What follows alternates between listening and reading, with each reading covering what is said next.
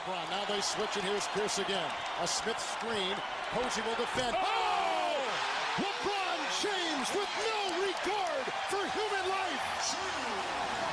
Boston only has a one-point lead. Greer's putting the ball on a play.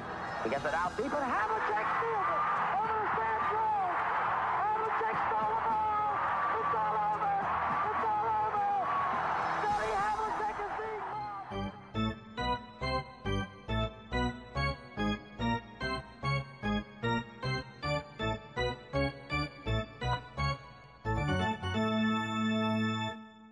Olá, Quedas.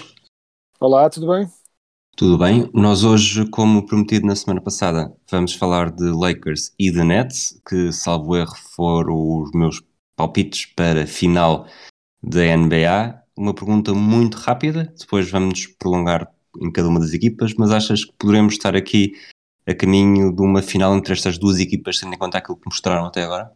Eh, eu acho que continua a ser possível, porque há contingências que podem vir a mudar para ambas, mas acho ainda assim, do com o produto que já mostraram, acho ainda assim bem mais possível os Nets que os Lakers nesta fase.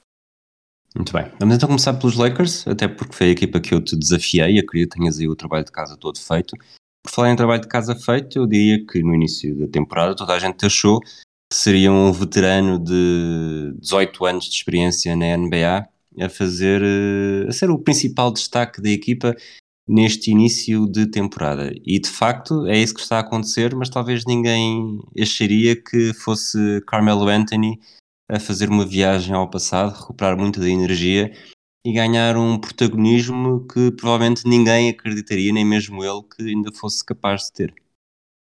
Sim, de facto, porque eu, eu esperava até certo ponto que eh, a jogar com o LeBron o Carmelo tivesse, né, com um dos melhores amigos, tivesse um revival da carreira e tivesse uma motivação, uma motivação extra. Isso eu acharia, isso eu esperava que ele tivesse um bocadinho. Mas estar a lançar 47 da linha de triplo é só é só ridículo. E ele de facto Com o volume que está a lançar, está a lançar eh, seis lançamentos e meio por jogo, só mesmo o LeBron é que lança mais de três do que ele. Sim, sim, tem sido, tem sido imenso, tem sido muito certeiro, pessoalmente considerando que joga relativamente poucos minutos ainda assim, e mais ainda do que isso, mais do que só estar a lançar muito e estar a lançar bem, é que tem estado numa temporada muito tremida dos Lakers, ele tem sido muitas vezes o, um pouco o fator decisivo eh, na, na equipa, e tem sido o homem que tem aparecido no clutch muitas vezes, apesar de da equipa ter outras duas estrelas para além do LeBron lesionado é, é de facto curioso e tem estado a ser incrível. Ele até à temporada passada só tinha uma época acima dos 40% da linha de 3, tinha sido nos Knicks em 2013-2014 com 40.2. No ano passado fez 40.9, este ano está com 47.3. Eu acredito que, que ninguém acredita que este valor se vai manter até ao final da temporada, mas não deixa de ser aqui uma, uma tendência que já se começou a verificar no ano passado, que de facto o Carmelo está a reinventar-se como, como jogador jogador eh, veterano, ele tem, lá está, tem 37 anos, mas acreditas que quando chegar o momento mais decisivo teremos aqui um, um go-to guy que ainda por cima com experiência, ele ele não é propriamente um jogador que muito tarimbado de séries de playoffs importantes, mas ainda assim, como tu disseste, eh, quando não é a principal figura da equipa, quando nem sequer está eh, entre as principais figuras da equipa, é aqui um, um valor acrescentado que os Lakers descobriram que, repetindo na mesma, na mesma tecla, eh, foi inesperado, mas que deixa aquele otimismo de se as coisas, neste momento as coisas não estão eh, a correr todas bem, mas quando começarem, se de facto eh, encarrilarem, o, Carmelo pode ser aqui um jogador eh, ultra decisivo. Ah, Sim, sem dúvida, e até porque há que perceber que o Carmelo, apesar de claramente ter trabalhado ainda mais no seu lançamento triplo, ele sempre foi um, um excelente lançador. Isto não é de agora. A questão é que, um, está mais concentrado, mais do que nunca, no lançamento triplo e, acima de tudo, não está a ser marcado em cima como era eh, também nos seus tempos de estrela, não é? Está a beneficiar de um bocadinho mais de espaço como especialista. Uh, não lhe tirando crédito, obviamente que isso também beneficia. Quanto a ele ser decisivo nos playoffs, é um bocadinho uma faca de dois gumes, que é, por um lado, não tenho qualquer dúvidas que pode haver um jogo ou uma, um par de jogos que os Lakers tenham nos playoffs que sejam decididos porque o Carmelo acerta lançamentos clutch. O Carmelo sempre foi um excelente jogador no clutch, não tem medo nenhum do momento e assume a bola sem medo nos grandes momentos. Portanto, não tenho qualquer dúvida que poderá haver um ou dois jogos em que os Lakers ganhem por causa de uma explosão de não sei quantos lançamentos de seguida do Carmelo Anthony. Por outro lado, nos playoffs, a coisa muda de figura também a nível da atenção defensiva que certos jogadores têm. Ou, ou no, neste caso, como defesas. Passando a explicar, uh, quando a coisa aperta e quando as equipas afunilam num plano para derrotar uma equipa, cada minuto que o Carmelo vai estar em jogo vai ser um minuto em que as pessoas vão estar a atacá-lo defensivamente constantemente, constantemente, constantemente. Ou seja, e o Carmelo nunca foi um excelente defensor quando tinha. Nem é um excelente defensor, sempre foi um, um defensor fraco, vamos ser sinceros. Mesmo quando estava na su, nas suas plenas capacidades atléticas, uh, não é muito melhor. Não, uh, a coisa não é melhor agora, obviamente.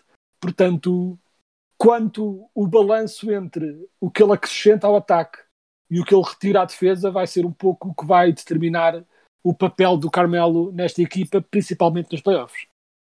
Quem é mesmo decisivo é o LeBron James. Os Lakers estão com 8 vitórias e 6 derrotas neste momento, o sétimo melhor registro, vale o que vale.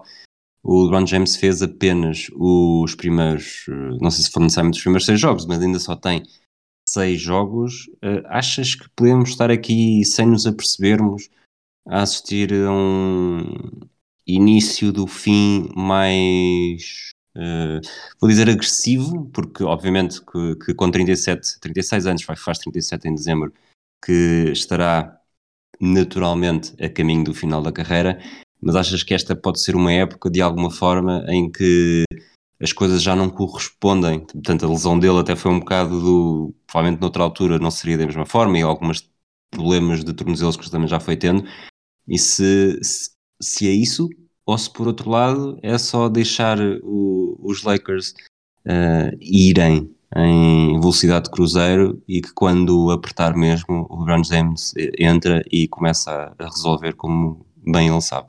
Uh, claro que ver o, ver o LeBron a começar a ter lesões como nunca antes teve mete sempre um bocado de pena, não é? Tipo, por outro lado também mostra a exigência bruta que nós temos. O LeBron, já falámos isso várias vezes, uma das coisas que o coloca ali no topo é? naquele Mount Rushmore, como diria o Bill Simmons, uh, dos melhores de sempre, é não só os altos serem tão altos, mas acima de tudo a continuidade.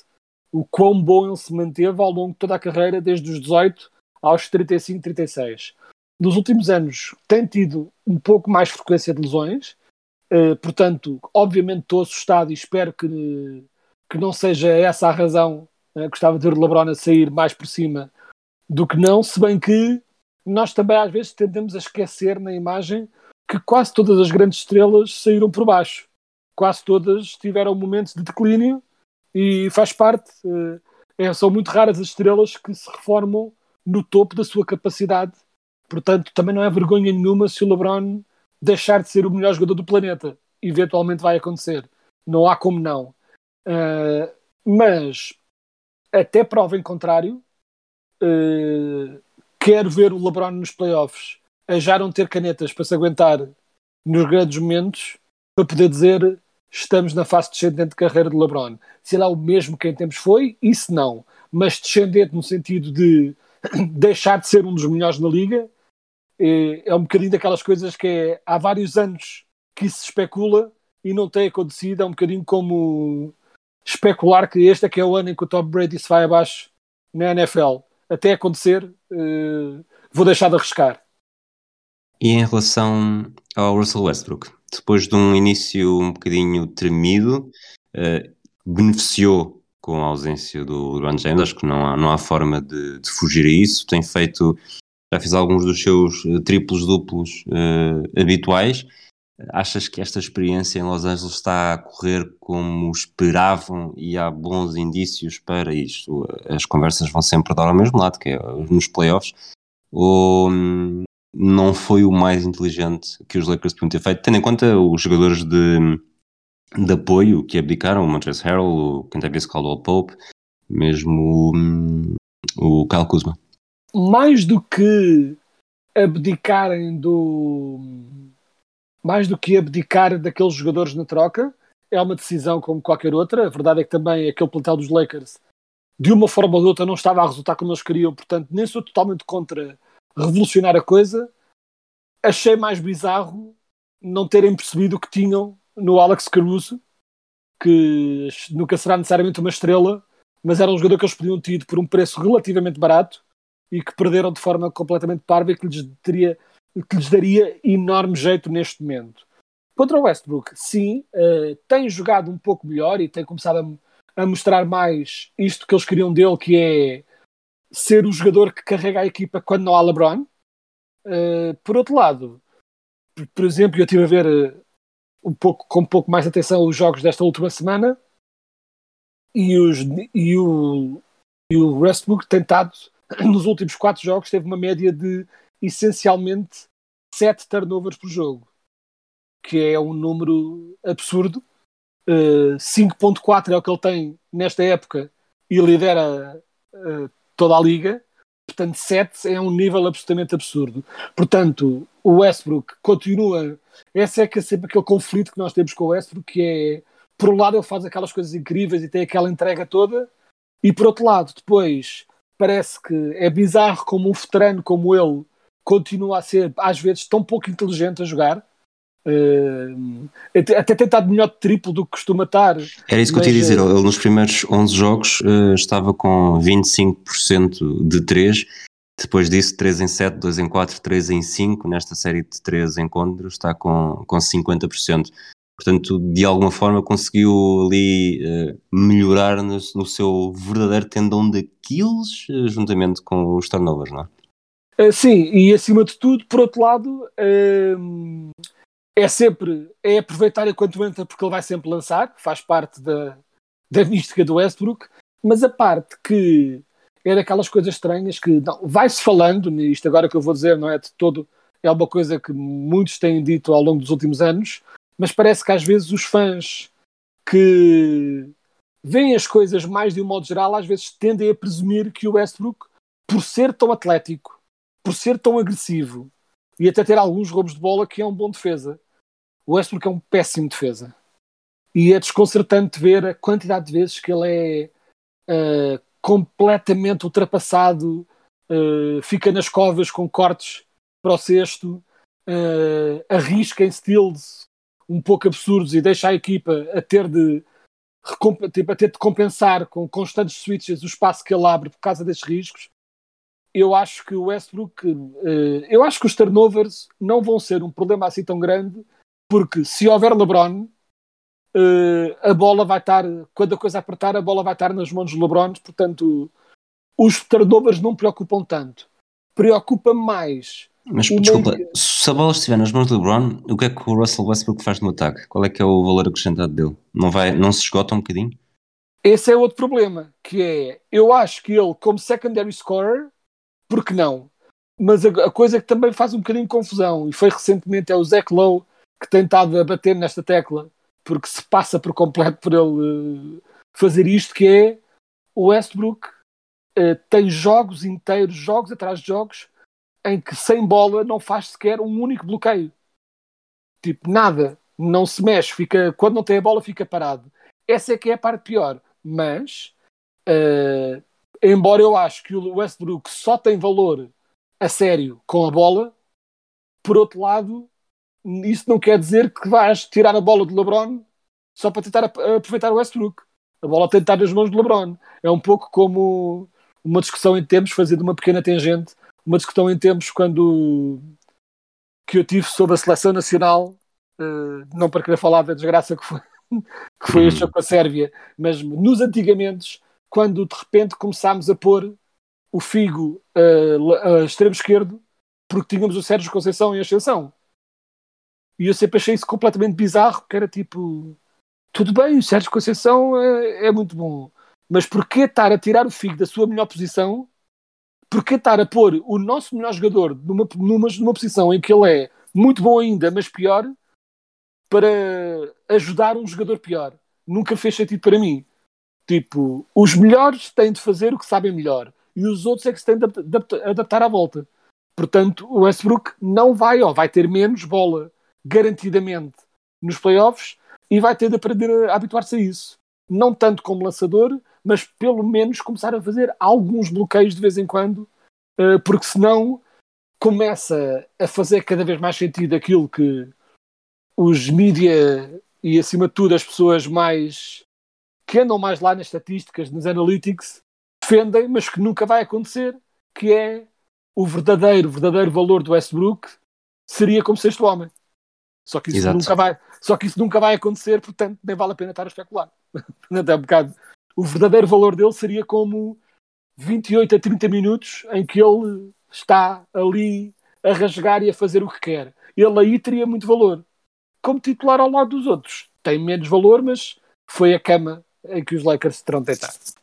Para não sairmos dos Lakers sem falarmos de um dos seus melhores jogadores e também um dos mais decisivos, eh, o Anthony Davis, como é que estás a ver o seu contributo esta temporada? Ele está com 24 pontos, 11 ressaltos, 3 assistências, eh, um roubo de bola, 2 desarmes de lançamento, portanto, como se esperava, a contribuir em, em todos os quadrantes, não está a lançar muito de 3 e o que está a lançar não é muito bom, 20% eh, em pouco mais de 2 lançamentos por jogo, uh, mas muito disso fosse também muito do se ele jogaria a 5 ou a 4, uh, eh, começando o jogo a 5 ou a 4, mesmo onde é que passa mais tempo, isto numa equipa que tem Dwight Howard e DeAndre Jordan nas segundas linhas que estão ambos a jogar uh, cerca de 14 minutos por jogo. Uh, achas que este ano, tendo em conta aquilo que falámos do LeBron James há bocadinho, uh, os Lakers vão até onde o Anthony Davis deixar? Eu acho que sim, até porque, por exemplo, apesar do Westbrook ter estado a ter algumas boas exibições, por exemplo, nesta última semana, nesta última semana, quem andou a carregar os Lakers tem sido o Davis, que anda com, por exemplo, assim, rapidamente, nos últimos quatro jogos teve 28 pontos a nível de médias, 12 ressaltos, 4 assistências, 2,3 roubos de bola, 2,5 blocos.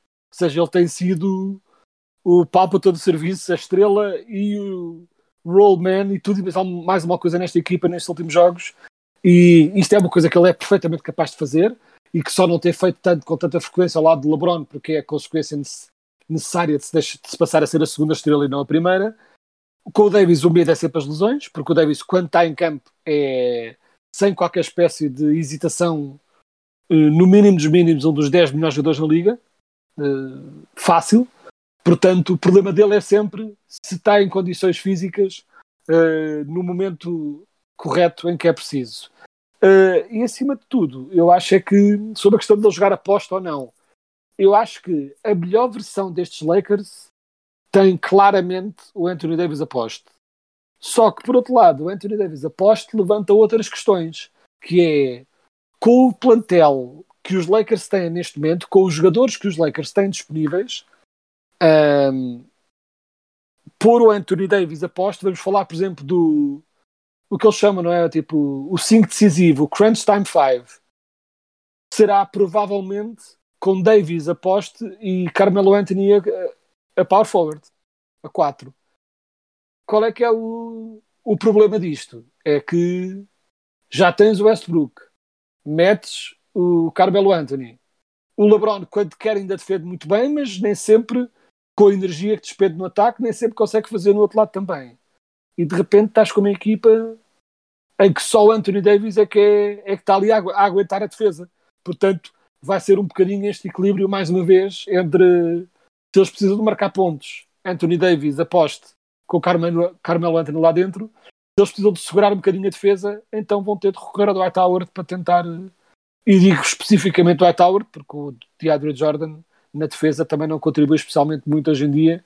Portanto, vai ser muito minutos de Dwight Howard se a coisa precisar de apertar na defesa. E, claro, se o Dwight Howard não decidir fazer coisas como fazer seis faltas em seis minutos ou a coisa ridícula que ele fez no outro dia. Vamos avançar para os Brooklyn Nets. e é aproveito para te provocar um bocadinho. Tirando o. Eu acho que isto é consensual, mas também podes uh, contrariar-me. O, depois de estarmos a falar aqui na dupla LeBron James Anthony Davis, uh, também temos duas grandes estrelas do outro lado, James Harden e o Kevin Durant.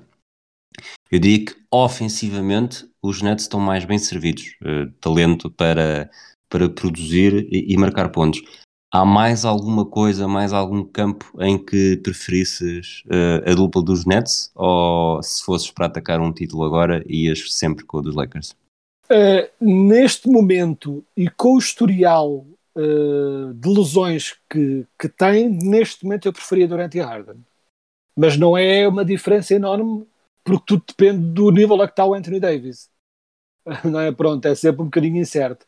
Mas acho que preferia Durant e Harden, apesar do Harden estar a, ainda a sofrer bastante né, com a, também com as novas regras das faltas e também com o lançamento. O lançamento simplesmente não lhe tem caído da mesma forma. Está uh, tá a ficar melhor a nível do passe e tem, e tem trabalhado assim para a equipa. Tem sido bom de ver nesse sentido. Mas quem tem carregado esta equipa tem sido Durante, que está completamente absurdo a nível de da marcação de pontos e ele já vai em 14 jogos, já vai com uh, até vou aqui contar em direto, já vai com 1, 2, 3, 4, 5, 6, 7 metade dos jogos que ele jogou esta temporada marcou mais de 30 pontos e a verdade é que ele ainda nem sequer teve uma explosão de 50 ou 60 pontos porque também não tem sido necessariamente preciso mas está com uma eficiência absolutamente ridícula uh, né? A nível do lançamento, ele este ano está com uh, níveis de percentagem de lançamento de 58% e no triplo está a 42% e por exemplo nos últimos quatro jogos em que tivemos aqui a prestar um bocadinho mais atenção uh, ele está, está com 52.6 de triplo e com 62.9 de, dos lançamentos na geral, ou seja, para além de tudo o resto que ele faz, ele é um bom ressaltador, passa bem a bola, um defensor bastante sólido, mas a nível da eficiência como marcador está absolutamente absurdo. E eu aconselho todos a irem ver, está, está a ser partilhada nas redes sociais, acho que foi a ESPN que partilhou isso recentemente. Tiveram a ver o, não é o shot chart do Durant com as percentagens de onde ele lança em cada área e essencialmente de 20 áreas ele está com verde, portanto, não é? bastante acima da média, em tipo 18. E uma em que está má é porque lançou uma vez do canto esquerdo de triplo e falhou. Se tem acertado, essa estava verde também.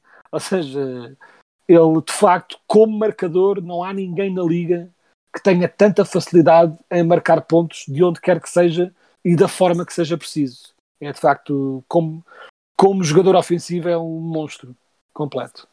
O James Harden, como disseste, não está tão bem, eh, está com abaixo de 20 pontos de média por jogo e estamos aqui a, a ignorar, uh, propositadamente até agora, que ainda há um jogador chamado Kyrie Irving, um jogador, uh, não sei se este ano lhe podemos chamar isso, mas alguém que faz parte do plantel este ano que não está a jogar. Primeira pergunta, e até para uma resposta rápida, o Kyrie faz falta aos Nets neste momento? Isto tendo em conta que uh, o Perry Mills, por exemplo, não estou a comparar os dois jogadores, mas o, Perry Mills está a demonstrar em 25 minutos conseguir contribuir bem nas segundas linhas e sempre dá uma boa segurança no transporte de bola e mesmo na, naquela fase de, de, criação, não necessariamente em lançamentos, apesar de aí também estar com, com 41% de campo e 48% de 3 a lançar 5 triplos e meio, portanto não deixam de ser números bastante bons mas voltando à pergunta rápida, o Kyrie está a fazer falta ou vai fazer falta se não voltar a jogar? Eu acho que depende do conceito de fazer falta. Se eu acho que sem o Kyrie os Nets não conseguem ser campeões, não, não acho. Acho que os Nets podem perfeitamente ser campeões sem o Kyrie. Se acho que faz falta no sentido de. É um bocado. Perguntar se o Kyrie faz falta aos Nets é um bocadinho como perguntar se o Durant fazia falta aos Warriors. Tecnicamente não fazia falta. Os Warriors podiam perfeitamente ser campeões sem ele uh, antes de o contratar, mas ninguém vai dizer que não. E o Kyrie, não estando ao nível de Durant de todo, uh, ele, o ano passado, é importante esquecer com toda a prejuízo que ele faz e do qual eu tenho sido muito crítico ao longo do tempo e continuo a ser, a nível de produto em campo, retirando tudo o resto da equação, o Kyrie continua a ser um jogador absolutamente absurdo e que seria sempre uma mais-valia uh, nesta equipa dos Nets. E, por exemplo, comparando com um jogador como Westbrook, uh, o Kyrie é consideravelmente mais eficiente e com menos, uh, parecendo que não, é daquelas coisas que as pessoas nunca pensariam, mas o Kyrie ainda assim esforça-se mais na defesa e é menos uma liability na defesa do que outros jogadores são. Uh, ou seja, o Kyrie em campo seria ótimo para esta Desculpa, equipa. quando disseste liability querias dizer vulnerabilidade ou fraqueza, não é? Sim, exato, queria, queria dizer isso. Uh, na verdade, queria dizer liability, mas uh, estava a pensar vulnerabilidade. São manias que eu tenho. mas o Kyrie seria completamente útil, a esta equipa. Não tiraria em nada o impacto que o Patty Mills tem, porque seria haveria perfeitamente maneira de haver ainda imensos minutos para o Patty Mills fazer o que bem sabe. Até de vez em quando, se os Nets estivessem a sentir-se assim um pouco mais malucos, uh, os três ao mesmo tempo, tipo três bases, o Durant a quatro e quem quer que fosse a, a cinco, é perfeitamente possível. Se eles quiserem mesmo destruir o sexto com lançamentos a toda a hora. Ou seja, se faz falta, é isso. É. Não acho que seja obrigatório eles terem o Kyrie para serem campeões. Acho que com o Kyrie lá seriam melhores ainda. Por outro lado, e acho, antes de dizer isso, que é, e também acho que tanto Durant como Harden, e mesmo a equipa de um modo geral, eu acho que se o Kyrie de repente voltasse, até seriam capazes de acolhê-lo outra vez. Ou seja, não haveria esse ressentimento como sinto que há, por exemplo, na questão do Ben Simmons, em que mesmo que ele voltasse agora, há ali todo um mau ambiente que se gerou. Com o Kyrie, de uma forma ou de outra, seja por que razão for, eu não sinto que haja esse ambiente e sinto que se ele voltasse ia ser acolhido de braços abertos. Uh, mas pronto, mas a verdade é que o Mayor de Nova York já veio dizer, ou o vice-mayor, não sei se era o Mayor ou, ou, alguém abaixo dele, já veio reiterar que eles não vão estar a mudar protocolos de Covid por causa do jogador, e muito bem, não tem nada que estar a mudar coisa nenhuma, e como tal, uh, para o Kyrie neste momento, vacinar-se seria um golpe para o ego dele demasiado grande, portanto há, há uma fortíssima possibilidade de não haver Kyrie para ninguém uh, esta temporada toda. E pronto, e como os e, e, é daquelas coisas que é até seria uma troca interessante de jogadores, né? Simmons, Kyrie, com outras Era coisas estás, estás, estás a ir ao encontro daquilo que eu tinha preparado, das várias perguntas que eu tinha de fazer, começando por um, uh, tendo em conta tudo aquilo que temos a estar a falar de, nesta equação, quem é que tem um valor de mercado mais elevado neste momento? O Kyrie ou o Ben Simmons? Apesar de tudo, o Kyrie. Mesmo sabendo que, que ele não poderia jogar uh, em alguns estados? Sim, porque é diferente, porque a situação em Nova Iorque é diferente por causa de ele não poder jogar metade dos jogos o Kyrie, na situação em que está, só não pode jogar em Nova York. na Califórnia não... também não? Uh, também, uh, na Califórnia pode? Eu estou confuso nesse, nesse aspecto. Eu penso que pode, tanto que o Bradley okay. Bill também não, também não está vacinado e tem jogado em todo lado, só em Nova York é que não. Ok. E mesmo assim, não sei se as regras não são diferentes para quem vem de fora. É um, um bocadinho um ninho de vez para estar a tentar de, de, decifrar, porque eu tenho a ideia que até se vens de fora as regras não são bem a mesma coisa do que se já lá estás é toda uma, toda uma confusão. Mas se trocasses diretamente, e muito provavelmente os Sixers para ter o Kyrie uh, teriam de dar mais qualquer coisa, mas uh, francamente acho que considerando, uh, colocando que Ben Simmons estaria magicamente curado dos seus problemas mentais que são totalmente reais e não são de toda uma estratégia de negociação para forçar os Sixers a trocá-lo, como é óbvio. Pronto, longe de nós duvidar da palavra dele e do Chris Paul, eh, do Rich Paul. Um, mas considerando que ele está na, nas suas plenas capacidades, o Simmons seria essencialmente perfeito no, nos Nets, porque tem dois jogadores que são super uh, clutch que assumem por completo o jogo nos grandes momentos e que não precisariam de todo que ele lá tivesse uh, ofensivamente, só precisariam que ele, nos grandes momentos, liderasse a defesa e acho que até seria, pronto, um né, nível daquele fit. Simmons é exatamente o que os Nets precisariam mais do que Kyrie, que apesar de ser excelente, é relativamente redundante nos Nets.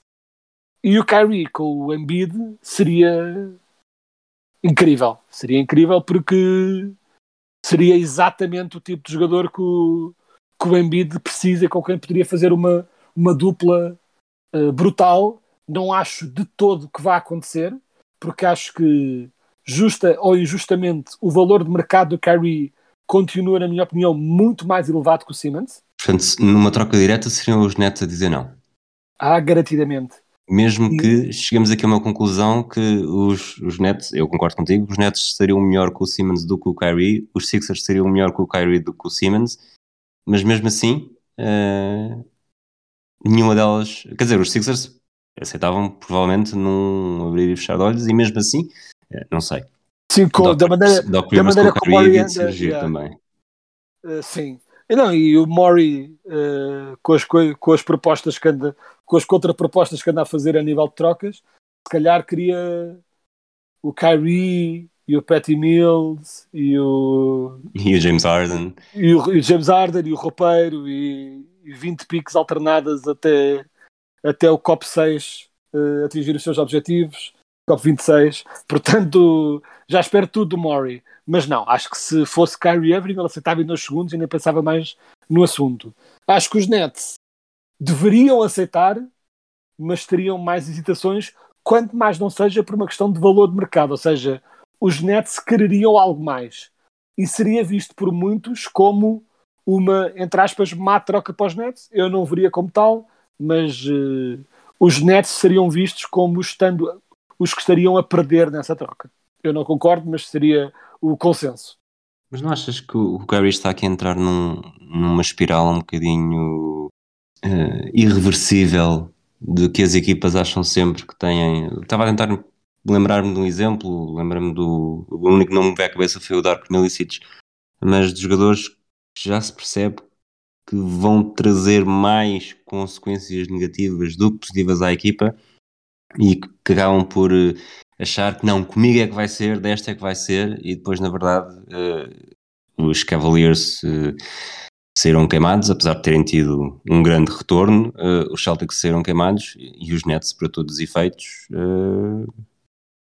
nem condições normais, o Kyrie Irving seria, lá está, um grande acrescente à equipa, mas corre o risco de chegar aos playoffs e, e onde daria jeito ter esse, esse efeito extra, não tem porque estão a pagar milhões a um jogador que, que tem as suas razões, eh, concordemos ou não, eu diria que são parvas, para, para não jogar, mesmo que seja só para não jogar nos jogos em casa, eu acho que os Nets fizeram bastante bem em dizer que ou estás a 100% ou não estás, mas tem lá esse ativo, lá está, como tu dizes, tem valor de mercado. Eu acho que não tem tanto valor de mercado como tu estás a. Ou melhor, provavelmente eu daria menos valor de mercado do que tu, ou mesmo que estejas a dizer o valor de mercado que os Nets lhe dão, eu, eu dou ainda menos, porque acho que é, é, o Dwight Howard também teve uma altura dessas, que antes até encontrar o seu lugar nos Lakers, uh, ali várias equipas que acharam que conseguiam curá-lo e, e, claramente o Dwight Howard já estava numa fase da carreira que, que a única, o único tratamento possível era o tratamento de choque com o LeBron James, tanto que, curiosamente, um ano depois de, da experiência em Filadélfia, ele foi para lá que voltou. Sim, e eu quero que uh, fique bem claro, até porque não deixarei que alguém uh, menospreze o quanto eu não gosto do Kyrie uh, como pessoa.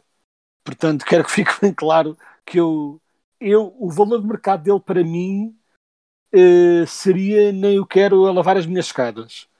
Ou seja, tipo, que, que não tenho. Portanto, eu quando isto estou a dizer é a minha percepção de que a liga tem dele. Porque apesar de tudo, há que não esquecer que está um jogador que, quando chegou aos Nets, já vinha com essa bagagem toda, chamemos assim, e neste, na época do ano passado, com Durant e Harden, o homem teve médias de 27 pontos, com 6 assistências e percentagens de lançamento de 56%. Foi a melhor percentagem de lançamento dele da carreira. Ou seja, a segunda melhor média de pontos, acompanhada da melhor percentagem de lançamento da carreira, uh, incluindo também acima dos 40% de triplos e até alguma defesa sólida. Ou seja, eu acho que muitos GMs com o Kyrie vão sempre ver o potencial. E, por exemplo, o ano passado a especulação é que não ia resultar e acabou por até certo ponto não resultar, mas mais por lesões, não tanto por ele se ter passado da marmita. Eh, este, isto foi mais este ano, mas esse risco está lá sempre. Mas eu acho que eu acho que este ano, com a questão do mandato do, do Covid, foi a primeira vez em que houve uma consequência muito concreta que não dava para evitar. Uh, dizendo de outra forma, se, o, se não fossem as regras em Nova York, os Nets estariam a viver incrivelmente bem com o facto do, do Kyrie ser chalupa.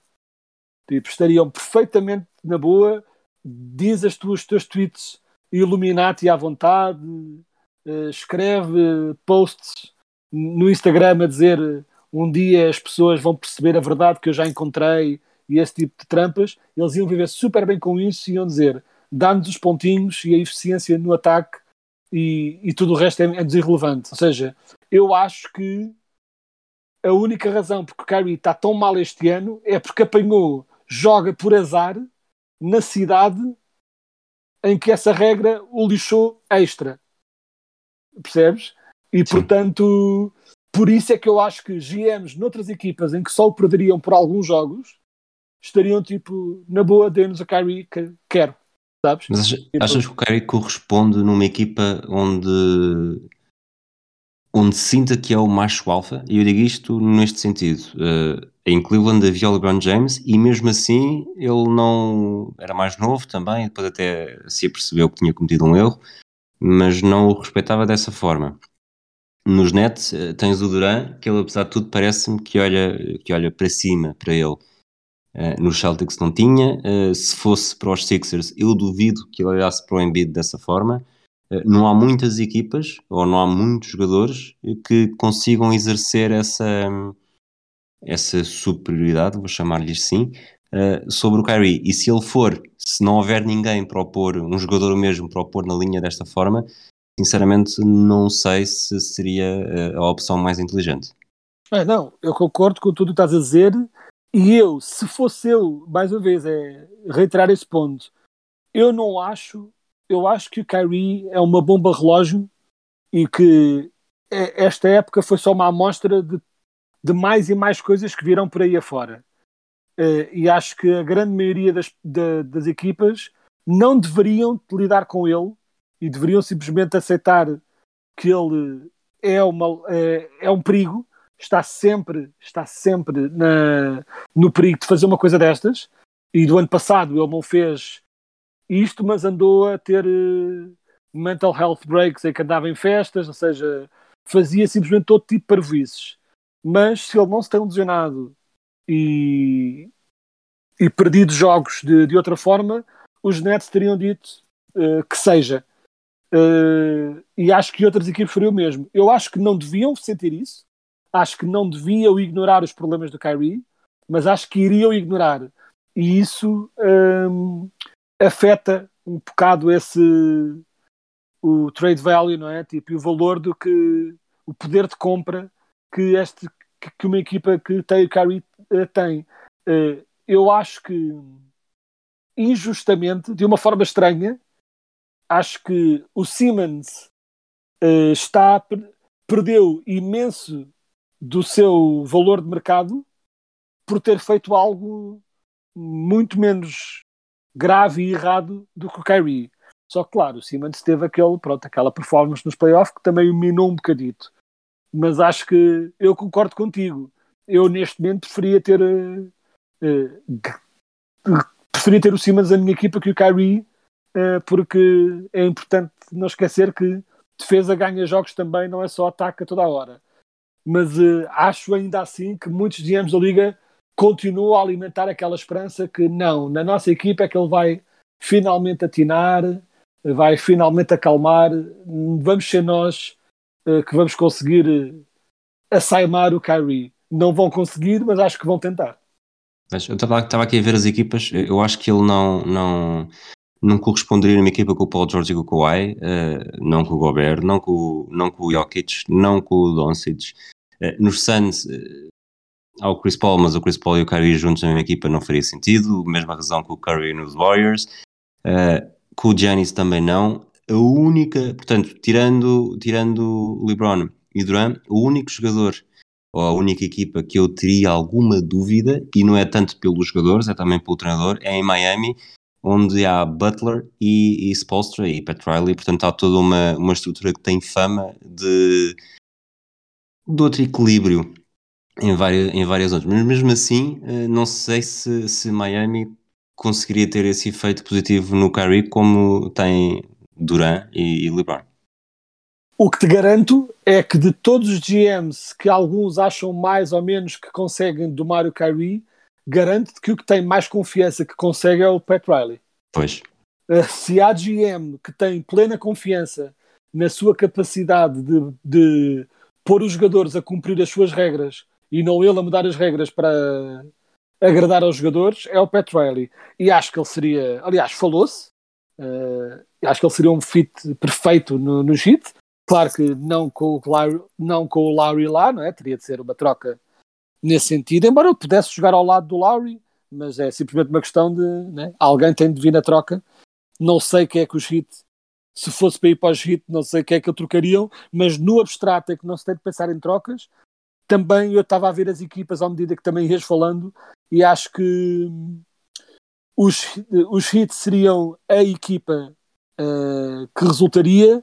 Acho que a outra alternativa é equipas que estejam dispostas a deixar o Kyrie ser o macho alfa e com tudo o que isso representa, né? com todo o, o, perigo que isso representa. Uh, para dar um exemplo que depois vai ser parvo por outras razões, uh, se há jogador que seria perfeito para limar arestas que esta equipa precisa, é, era o Kyrie, que é os Knicks. O Kyrie seria perfeito no lugar do Kemba, só que voltamos ao mesmo problema. Seria Nova York e era exatamente a mesma situação. Portanto, é, essas nem... equipas que apostam no Kyrie e no Kemba para, para o lugar de point guard não têm grande sucesso. Exato. Bom, vamos. Lance já o desafio para a próxima semana, então. Já vamos às outras às rubricas habituais.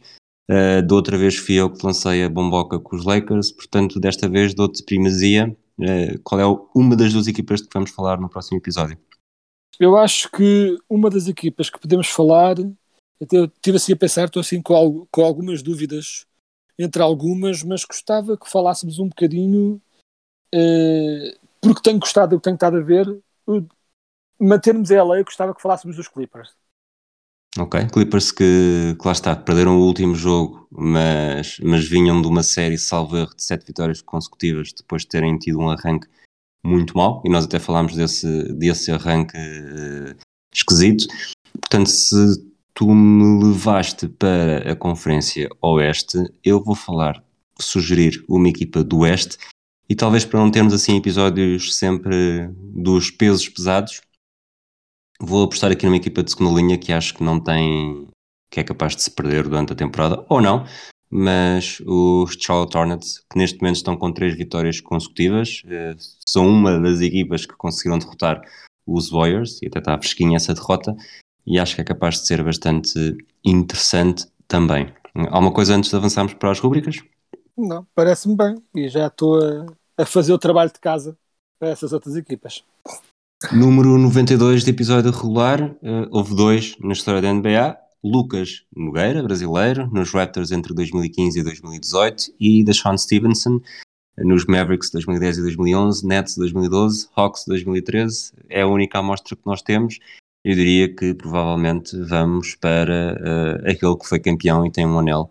O da Sean Stevenson não, foi, não é necessariamente um jogador que deixe uma enorme marca. Ele teve teve o seu contributo importante nesta equipa do nesta equipa de Dallas que conquistou o título, apesar de ter números eh, não muito bons. Uh, provavelmente tu associo também uh, aos Magic. Eu já vou mais para porque foi aquela época em que fiquei claramente a acompanhar a NBA, a primeira verdadeiramente época do início ao fim, uh, fazia parte daquela equipa dos Wizards com o Arenas e, e, outros jogadores que, sobretudo na época de 2007-2008, que foi o título dos Celtics, uh, conseguiram de alguma forma ser o eu vou chamar-lhes o, o, patinho feio dos Celtics, porque, salvo erro, uh, o primeiro jogo da temporada dos Celtics é precisamente com os Wizards, ganham por 20, mas depois uh, acho que não voltam a ganhar um jogo a Washington e são sempre as duas as derrotas. Ora bem, uma a 12 de janeiro, outra a 14 de janeiro, numa altura em que os Celtics tinham um excelente registro, e depois a terceira, uh, 9 de abril, Portanto, os Celtics que perderam 16 jogos nesta temporada, 3 foram contra uns Wizards que até acabaram a época sem grande, sem grande destaque, foram eliminados na primeira ronda dos playoffs pelos Cavaliers, uma época um bocado ensonsa, mas que ainda assim eliminaram, eliminaram quer dizer, uh, ganharam a série de, da fase regular com os Celtics uh, eh, 3-1. Sim, e acima de tudo, o Sean Stevenson também não me lembro tanto dele nos Magic, embora obviamente me lembro dele nos Magic, mas não é tanto isso que eu associo. Associo acima de tudo a ter sido durante muito tempo um jogador que eh, pronto, gostava de se colocar ao mesmo nível que LeBron e protagonizou muitas bulhas, eh, né, muitos reptos lançados ao LeBron que depois obviamente prontamente o destruía, mas tipo eu lembro sempre do jogador que tinha a confiança de achar que estava naquele naquele campeonato uh, e que pronto, e que cultivava essa imagem de guerreiro. Uh, Achas que é uma questão de nome, já que o Lance Stevenson, uns anos mais tarde, que se escreve de maneira diferente, uh, também tinha essa também tinha essa postura desafiadora, tanto que até é, bastante famosa aquela imagem dele a soprar na bochecha do, do LeBron.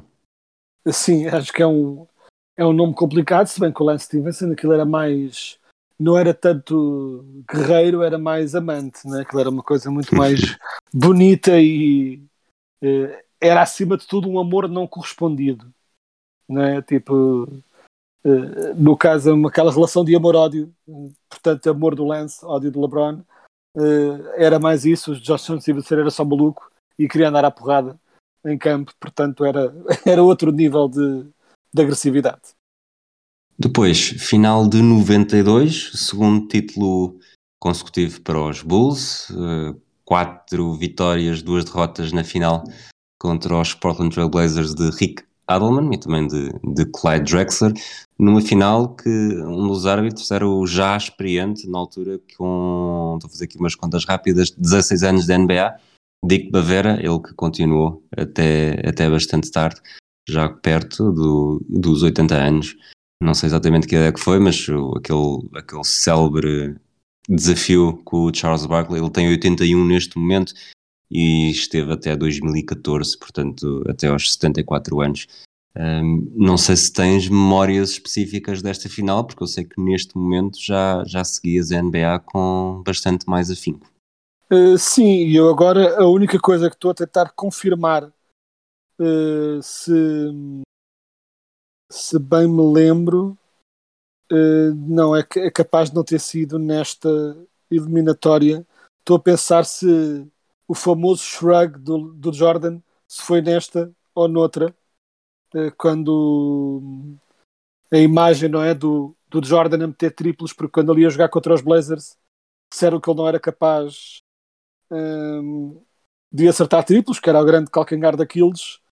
Uh, e e foi, penso eu, no primeiro jogo uh, contra os Blazers, nesta final, que ele. Uh, exato, foi nestas finais, exatamente isso. Portanto, estava-me a lembrar corretamente uh, no, no primeiro jogo da final, depois de ter sido acusado de não saber lançar triplo, o Jordan bateu o recorde de triplos numa parte, acabou com 39 pontos. E quando quando acertou o último dos seus uh, seis primeiros uh, triplos, encolheu os ombros, né? tipo aquela imagem clássica do LeBron, a dizer tipo, pronto, olha, o que é que sabe fazer? Eu sou assim tão bom. Portanto, é assim, essa imagem icónica é das grandes coisas que eu me lembro, apesar de ter sido, ao contrário do que as pessoas pensam, uma eliminatória em que os Blazers até deram bastante luta, porque chegou a estar 2-2, mas eu lembro de ver na altura e após esse o clássico shrug de Jordan, pensar yeah, os Blazers não têm hipótese nenhuma isto já está na mão dos Bulls, apesar de depois a realidade até foi um pouco mais apertada do que as pessoas se lembram, mas a memória que fica é o Chicago ganhar isto, o Jordan não vai dar hipótese. Jordan que acaba a final com médias de 35 pontos uh, por jogo em 42 minutos, portanto uh, estava Exato. claramente no auge da, da sua carreira, um auge que demorou bastante tempo. Exato. Finalmente, e aqui acho que estás, estás perfeitamente apto para falar, o draft de 1992, primeira escolha vai para os Orlando Magic e era um jogador que vinha do Louisiana que já nesta altura dispensava apresentações. Ah, sim, era, era visto como um jogador que ia entrar na liga e dominar automaticamente e assim foi, não é? Tipo, tanto que estamos a falar, falar de um draft que inclui um dos melhores jogadores de sempre da liga, o Alonso Morning, logo a seguir nos Hornets, e mesmo assim não havia qualquer dúvida que o Shaq era a escolha certa, não, não foi uma escolha óbvia e que foi obviamente uma ótima escolha, apesar de ele ter saído antes do tempo, mas estamos a falar de um jogador que numa liga com enormes postos de grande qualidade, portanto não era provavelmente uma questão de ele não ter concorrência, ele entrou e entrou na liga logo com médias de MVP a dominar logo desde o início, e ainda por cima ao início o Shaquille, para além de ser gigante, era também muito ágil e veloz. Foi assim uma escolha, eh, pronto, incrível. Num draft que depois teve também muita coisa interessante aqui. Não sei se queres destacar alguns jogadores, mas eu tenho aqui uns. Tenho, tenho aqui algumas saltam. notas. A começar por a terceira escolha, foi o único jogador universitário que esteve na Dream Team. Portanto, estamos Exato. a falar, este draft de 92 foi a 24 de junho, depois houve os Jogos Olímpicos de Barcelona, onde basicamente estiveram todas as estrelas da NBA, mais o Christian Lettner, do, de Duke, que tinha decidido uh, um jogo contra um, UNC, salvo erro, Universidade da Carolina do Norte, nos últimos segundos com um lançamento milagroso, e acho que foi muito graças a isso que está aqui nesta posição, ele que acaba por ter uma carreira de NBA, eh, foi um, foi, chegou a ser All-Star, mas sinceramente acho que não, não deixa necessariamente grandes memórias. Exato. Depois tens um dos jogadores que menos dedos disponíveis têm para anéis, o Robert Torrey, em 11 foi escolhido pelos Houston Rockets. E fora do draft, depois há aqui eventualmente mais um ou outro jogador de destaque, mas dou-te espaço depois para falares deles, se quiseres. Uh, fora do draft, o Eric Spolstra, que, que não, foi, não foi escolhido, mas depois acabou por. Hum, acabou por, não sei se, se acabou por jogar ou não. Agora estou. Não, ele nunca é, jogou. Ele chegou Exato. a jogar, não, diz aqui que é que se, ele está na lista de jogadores que não foram selecionados, uh, mas jogaram pelo menos um jogo na NBA. Portanto, há algures o Eric Spolstra jogou na NBA. Vou tentar confirmar em que jogo. Uh, playing career, ele Nunca jogou. jogou. Ah, não, não chegou a jogar. Não, ele foi jogar, foi jogar para a Alemanha em 93, no ano seguinte. Exato, exato. Uh, depois de ter feito, uh, ter feito todo o basquetebol universitário em Portland, Universidade de Portland, mas não chegou a ser escolhido e depois o resto, uh, a forma como ele ascendeu dentro da estrutura dos Miami Heat, também já, já foi muito falado de, de bicho de laboratório. Exato duas vezes campeão na altura do LeBron James, Chris Bosh e do Wayne Wade. Exatamente. Uh, e depois aqui no resto do draft há aqui jogadores pronto, que espalhados aqui pelo meio há sempre aqueles clássicos tipo o Tom Gugliotta como daqueles clássicos gajos brancos que ficam... Isto não é um ator dos, dos Sopranos com esse nome? Pois é, é um bocado o que parece, mas é daqueles jogadores que ele até nem era mau. O, o Tom Gugliotta até, até era um bom jogador, mas era intensamente desinteressante. Não havia nada nele que se destacasse, era só, pronto, jogava bem, QB. Uh, e depois, muitos jogadores aqui, estamos a falar desta altura, isto foi mesmo quase na musto quando eu comecei a ver NBA com mais atenção. Uh, e, e são muitos jogadores que podem não ser muito conhecidos para as pessoas, mas que eu me lembro, né? o Jimmy Jackson, que chegou a fazer aquela tripla demolidora com o Jamal Mashburn e o Jason Kidd, dos Triple J's, no, nos Mavericks. Uh, o Lafonso Ellis, que eu sempre gostei porque achava o nome agradavelmente absurdo. Uh, o Clarence Witherspoon, que parecia um nome mais do Downton Abbey do que de Hum. do que jogador da NBA. E o Harold Miner, que chegou a ganhar o concurso da Fundança. Ou seja, isto aqui é muitos jogadores. Um, o Doug Christie, que tudo nele transparecia, sou um otário de todo o tamanho e como tal, ao menos isso é interessante. Obviamente, o Lateral Sprewell, que foi uma escolha já na 24 escolha, mas que era interessante. Mas para mim, o grande, grande destaque, de uma forma bizarra, era o Malik Sealy, que era um jogador que eu me lembro de, de pensar, tipo, sempre que eu via a jogar, eu pensava, eh, de onde raio é que eu conheço eh, este homem, o Malik Sealy, que infelizmente depois eh, teve, pronto, uma morte trágica num acidente de viação, mas eu lembrava-me sempre dele como um jogador que era bom e chegou a jogar bem, mas para mim era a estrela egoísta desse saudoso filme de desporto, Eddie, em que a Whoopi Goldberg eh, se torna treinadora dos Knicks e o Malik Sealy era o jogador que se recusava a aceitar as dicas da Whoopi Goldberg, mas que depois no fim aceita e se torna a estrela que eles todos queriam. Portanto, para, para mim terá sempre o lugar do coração como essa estrela do cinema, que era o Malik Sealy.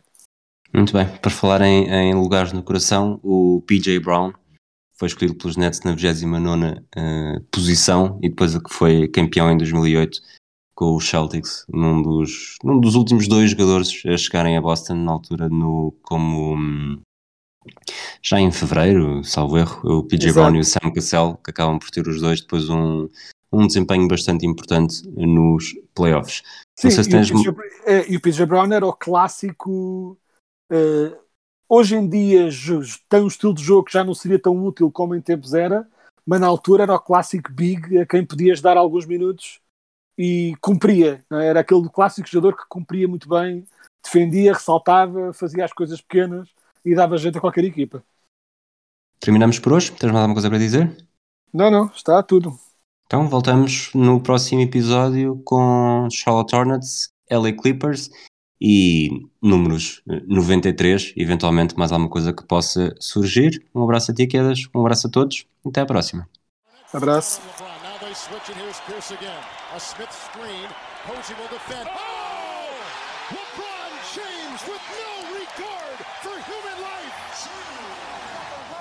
Boston only has a one-point lead. Greer's putting the ball on a play.